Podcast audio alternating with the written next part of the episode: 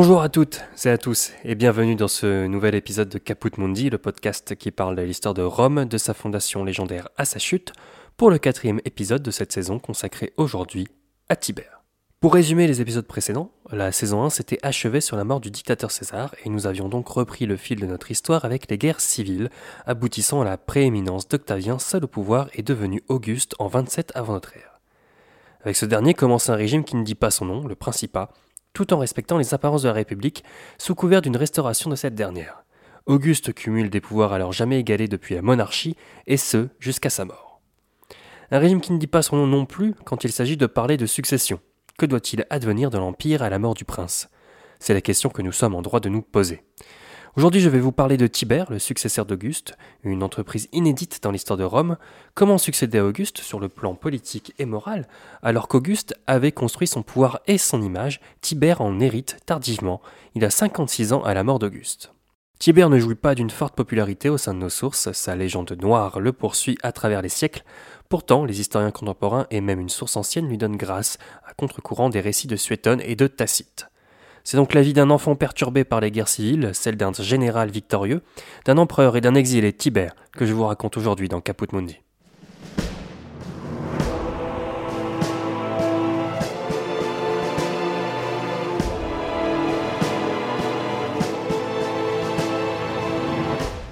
Une fois n'est pas coutume, commençons notre histoire par la fin. Nous sommes en mars de l'an 37, l'empereur vieillissant a quitté Capri il y a peu, cette île qu'il avait choisie pour son exil, loin de Rome et de ses rumeurs. Peut-être a-t-il l'intention de rentrer à Rome une dernière fois.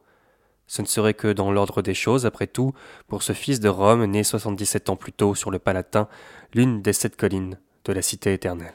Si aujourd'hui nous pouvons y visiter les ruines du palais des empereurs, ce n'est pas le cas au moment où naît notre protagoniste. En 42 avant notre ère, le Palatin est peuplé des familles les plus aisées de la République. Cicéron lui-même avait une maison sur Palatin et Auguste y avait le jour également. C'est d'ailleurs ce dernier qui a donné toute sa dimension impériale à la colline. Tibère est le fils de Livie et de Tiberius Claudius Nero. Vous connaissez peut-être déjà Livie, c'est l'épouse d'Auguste. En attendant, pendant les guerres civiles, Tibère semble bien loin d'être le futur héritier d'Auguste. Son père, bien qu'ayant servi César, se range après sa mort dans les rangs des républicains. C'est pourquoi l'enfant Tibère a connu l'exil. Tiberius Néron avait d'abord tenté de se rallier à Sextus Pompée, et avait emmené femme, Livie, et enfant Tibère en Sicile. Cependant, le père de famille estimait ne pas être reconnu à sa juste valeur. Fidèle à l'esprit des guerres civiles, il rallie le camp de Marc-Antoine en Grèce et échappa de peu à la proscription. En 39 avant notre ère, il est réhabilité et autorisé à revenir à Rome, c'est à ce moment qu'Octasien l'oblige à divorcer de Livie pour l'épouser. Tibère resta malgré tout sous la tutelle de son père qui assura son éducation et sa formation morale et religieuse. 27 avant notre ère, vous commencez à connaître cette date par cœur. C'est l'année où Octavien devient Auguste. Mais c'est aussi l'année où le jeune Tibère prend la toge virile. Prendre la toge virile, cela veut dire qu'il entre dans la vie publique, à l'occasion d'une cérémonie faisant office de rite de passage. Le jeune citoyen romain abandonne ses attributs d'enfant pour revêtir une toge blanche et faire un sacrifice aux dieux signe que le jeune homme fait maintenant partie de la communauté des citoyens de Rome.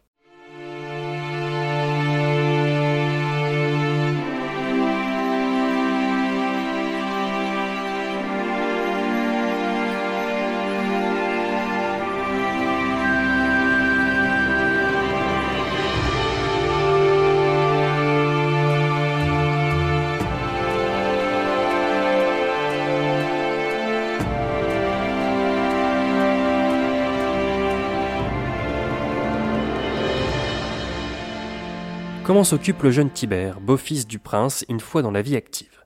On dit qu'il se distingue comme défenseur et accusateur lors de procès, qu'il apprend l'art militaire et démontre un certain talent pour l'équitation. Il étudie la rhétorique latine et grecque ainsi que le droit. Il est très proche des cercles culturels qui entourent son beau-père et fréquente des personnalités telles que Mécène.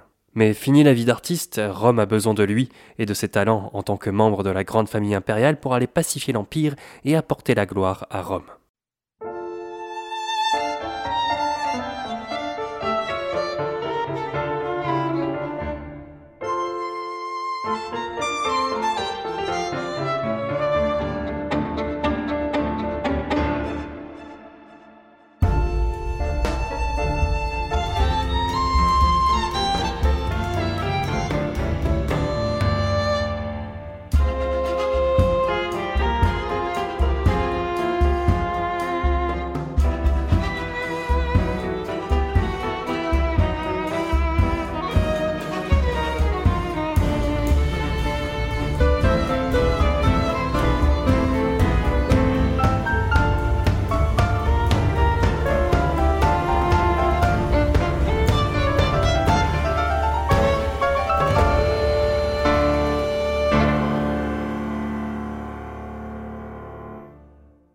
25 avant notre ère, il part en Hispanie pour commencer sa carrière militaire pendant la guerre contre les Cantabres.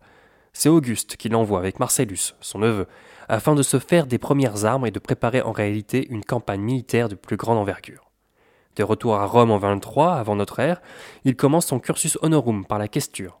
Il est questeur de la nonne et il a pour mission de ravitailler Rome en blé, ce qu'il fera sur son propre argent, comme il était d'usage à Rome. Mais regardez un peu les institutions de la République se transformer. Je viens de le dire, Tibère commence son cursus honorum en tant que questeur à l'âge de 19 ans, soit presque 10 années trop tôt par rapport à la norme. Tibère s'illustre ensuite en Orient lors d'une expédition en Arménie. Il conclut un traité avec les Parthes qui le propulse au rang d'ex-préteur, le dernier échelon avant le consulat, qui, lui permet de siéger au Sénat. Il n'a que 21 ans. En 13 avant notre ère, il est nommé consul. Il s'illustre lors d'une campagne en Irie, puis en Germanie, auprès de son frère Drusus. Il obtient un deuxième consulat en 7 avant notre ère, puis la puissance tribunicienne pour 5 ans à partir de l'an 6. Tibère est au sommet de sa gloire.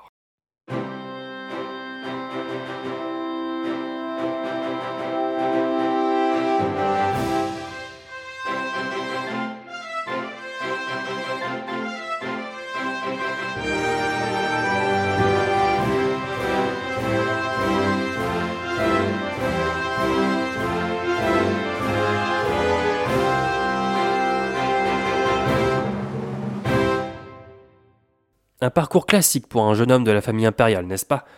Même s'il n'est pas encore en tête de la liste des successeurs d'Auguste, il fait partie de l'entourage que l'empereur forme à cet exercice inédit du pouvoir. Justement, faisons un point sur les prétendants à la succession d'Auguste. Une succession qui ne dit pas son nom car bien sûr nous sommes toujours dans le cadre des institutions de la République. Pour succéder à Auguste, il faut être associé à son pouvoir, de sorte que la prise de pouvoir soit la plus évidente possible. Pour la succession d'Auguste, il est d'abord question de Marcellus, son neveu. Résumons simplement sa carrière jusqu'à la succession potentielle. Il est le fils de la sœur du prince, Octavie. Il apparaît publiquement pour la première fois aux côtés d'Octavien lors du cortège du triomphe de ce dernier après sa victoire sur l'Égypte, comme Tibère. Il participe à de nombreuses campagnes militaires, comme Tibère, et victorieuse, et il rentre à Rome au printemps 25 avant notre ère, où il épouse Julia, la fille d'Auguste. Il est élu édile, et à ce titre, il commence la construction d'un théâtre, toujours visible aujourd'hui, et qui porte son nom. Lorsque Auguste tombe malade à cette période, il est directement pressenti pour prendre sa suite. Mais il n'est pas le seul. L'ami fidèle d'Auguste, Agrippa, est également pressenti, et une rumeur sur l'affrontement des deux hommes enfle à Rome. Lorsque Auguste se remet de sa maladie contre toute attente, ce dernier décide de former personnellement Marcellus au gouvernement de l'Empire. Il n'y a donc plus de doute, Marcellus sera son successeur mais ce dernier meurt de maladie en 23 avant notre ère. La première conséquence de ce décès est de rebattre les cartes de la succession d'Auguste. Il encourage son ami Agrippa à épouser sa fille Julia, veuve désormais. De cette union naît deux potentiels successeurs d'Auguste, Caius et Lucius Julius Caesar Vespasianus, qu'il adopte, en faisant donc de ses héritiers. Lorsqu'Agrippa meurt en 12 avant notre ère, les deux garçons sont encore très jeunes. En attendant qu'ils grandissent et fassent leurs armes, et dans la hantise qu'Auguste meurt, l'héritier présomptif reste Tibère. Ce dernier est poussé à divorcer de sa femme, Vispania Agrippina, dont on dit qu'il est très amoureux, pour épouser Julia, de nouveau veuve. En l'an 6, malgré sa position de force et tous les honneurs acquis, il décide, contre le sens de son histoire, de s'exiler à Rhodes. L'île est le centre de la culture de l'Empire et fascine Tibère à bien des égards. Cet exil est mal perçu par Auguste et par le peuple romain et constitue une première pierre à sa légende noire. La plupart des sources n'expliquent pas ni ne pardonnent cet exil. Malgré tant d'avantages acquis, dans la force de l'âge et en pleine santé, il décide soudain de disparaître, écrivait Sueton. Auguste tente d'abord de le retenir, mais Tibère décide de cesser de s'alimenter jusqu'à ce que son caprice soit exaucé. Qu'il parte. Il y reste huit ans, l'occasion pour lui de se maintenir à l'écart de la vie politique et de profiter de la culture grecque. Il y fait notamment la connaissance de l'astronome Trasile. Peut-être trouvait-il le temps long à Rhodes. Lorsque sa puissance tribunicienne arrive à expiration, l'an 1 avant notre ère, il tente de revenir, mais Auguste refuse. Il lui faut attendre l'entremise de sa mère pour qu'il soit de nouveau le bienvenu à Rome, à condition qu'il ne prenne pas part au gouvernement. Il doit également composer avec les petits-fils d'Auguste, dont j'ai déjà parlé un peu plus tôt. Vous l'aurez compris, à ce moment-là, Tibère est en bas de la liste des héritiers d'Auguste mais en à peine deux années d'intervalle, en deux et en quatre de notre ère, Lucius et Caius meurent. Après ce drame familial, Auguste adopte enfin Tibère en l'an 4 et Tibère doit adopter son neveu, le très populaire Germanicus, dessinant ainsi une nouvelle lignée impériale. Après une guerre impopulaire auprès du Sénat en Germanie, mais couronnée de succès et qui lui confère le titre d'impérator, il part en Illyrie, d'où il est immédiatement rappelé Auguste est mort.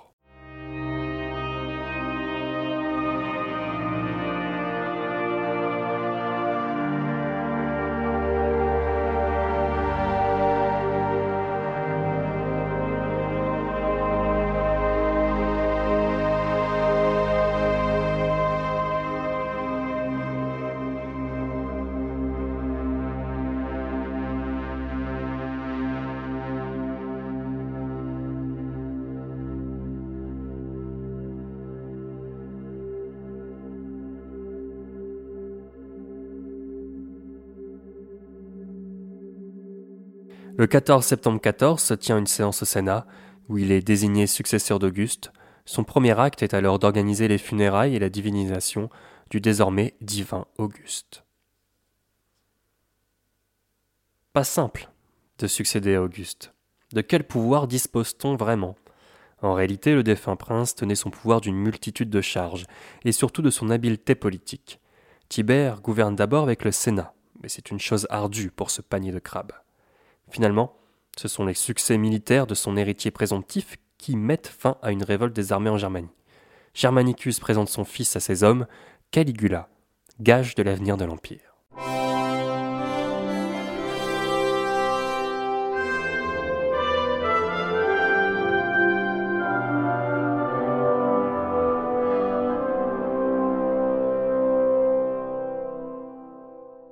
Difficile de vivre dans l'ombre de son héritier.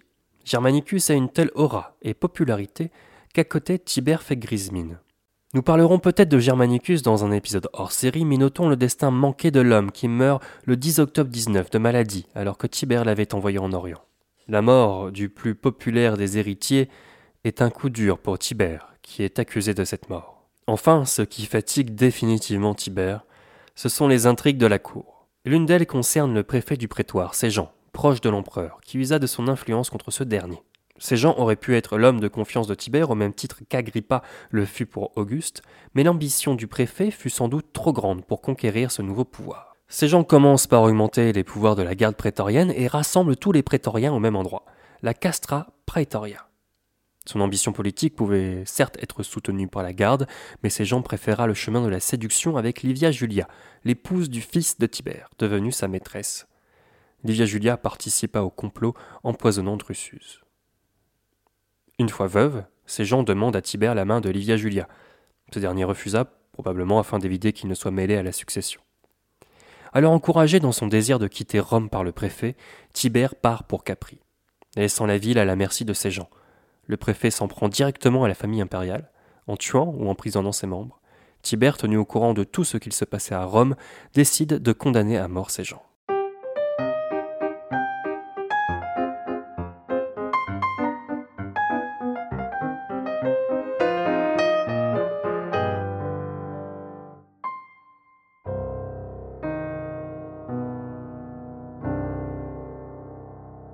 C'est donc le lieu du dernier chapitre de l'histoire de Tibère. Capri, une petite île au large de la baie de Naples, dont Auguste lui avait fait découvrir les charmes. Sur l'île, l'empereur y fait construire des villas, dont la villa Iovis, Jupiter, d'où il continue de gouverner l'Empire et où il s'entoure d'intellectuels. La légende noire donne malgré tout une image moins féerique à ce tableau. Ce serait aussi une île où les vices de l'empereur et son goût prononcé pour la boisson se seraient exprimés le plus, nourrissant ainsi la rancœur du peuple envers son empereur exilé. Tibère n'a jamais remis les pieds à Rome, il meurt en campagne en 37 de vieillesse, de maladie ou suite à un assassinat. Son successeur, Caligula, est acclamé empereur.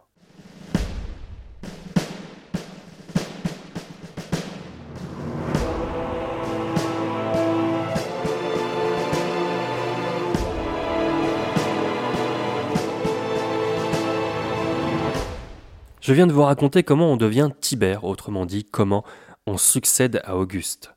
D'abord, il faut bien comprendre qu'il n'y a rien d'évident dans la succession d'Auguste. Le prince avait choisi plusieurs successeurs, tous morts prématurément.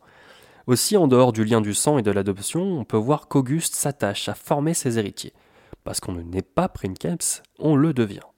On le devient d'abord par sa proximité avec le pouvoir impérial, d'accord Sans doute. Mais surtout avec l'expérience, une expérience militaire, un cursus honorum, une place au Sénat et un consulat. Auguste habille tout ça de la puissance tribunicienne. En réalité, être prince ou empereur, tel que nous le définissons aujourd'hui, c'est accumuler des charges républicaines sur une seule personne. Et cela doit se faire avant la succession pour Auguste, afin de garantir le statu quo avec ce qu'il a bâti. Auguste n'a pas bâti d'institution, il a finalement bâti un besoin, le besoin qu'un homme ait le gouvernement de l'Empire. Une succession plus ou moins réussie d'ailleurs, car si nos sources font état d'une bonne gestion de l'Empire au début de règne de Tibère, elles font aussi état d'une gestion tyrannique à la fin de son règne. Nous avons plusieurs sources qui nous parlent du règne de Tibère, Suétone dans la vie des douze Césars, et Tacite dans ses annales, et aussi la plus clémente de toutes et la plus contemporaine de Tibère, Velleius Parteculus. Un historien, Robert Turcan, a publié une biographie de Tibère qui va à contresens des récits de Suétone et de Tacite en utilisant justement cette dernière source. L'historien se demande en effet pourquoi l'histoire est à charge contre Tibère, alors que les deux sources principales écrivent plus d'un siècle après le dit règne. Velleius, contemporain mais proche de Tibère, nous livre en effet une version exempte de scandale. Robert Turcan suit donc cette hypothèse, l'hypothèse d'un souverain lassé par les intrigues de la cour et qui préfère s'isoler du monde alors que Suétone et Tacite sont à charge contre Tibère, Rhodes puis Capri n'auraient été que des lieux de la débauche de l'empereur. Retenons une chose simple. Après sa mort, Tibère n'est pas divinisé, mais il n'est pas non plus sous le coup de la damnation mémorielle, c'est-à-dire une sanction visant à supprimer de la mémoire les tyrans. Le règne de Tibère est donc un passage entre deux temps, entre deux façons de gouverner l'Empire. Avec lui naît également la dynastie des Julio-Claudiens, dont nous allons continuer de raconter l'histoire de la famille des Julie et de la famille des Claudie. Une chose qui pourrait expliquer l'image tyrannique du règne de Tibère, c'est qu'avec la posture de l'empereur représentant Rome, un crime né avec Auguste devient prééminent avec Tibère, le crime de lèse-majesté. Si on attaque le nom de l'empereur, on attaque Rome. Et il y a plusieurs façons d'attaquer cette image. Un crime qui aurait été appliqué avec zèle, si on en croit Suétone.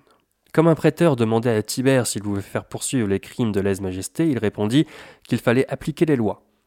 Et il les appliqua de la manière la plus atroce.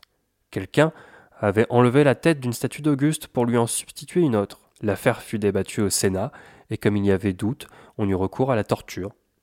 L'inculpé ayant été condamné, ce genre d'accusation fut insensiblement porté si loin qu'on fit un crime capital, même d'avoir battu un esclave ou changé de vêtements près d'une statue d'Auguste d'avoir été aux latrines dans un lieu de débauche avec une pièce de monnaie ou une bague portant son effigie, d'avoir critiqué l'une de ses paroles ou de ses actions.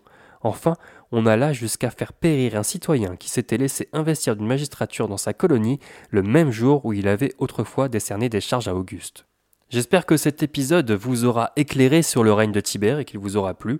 Car d'habitude, n'hésitez pas à noter et commenter cet épisode, mais aussi à apporter vos précisions si vous en avez. Vous pouvez également prolonger cet épisode en allant lire ce mois-ci exceptionnellement un fascicule dédié à l'épisode sur le site de Caput Mundi ainsi que la bibliographie.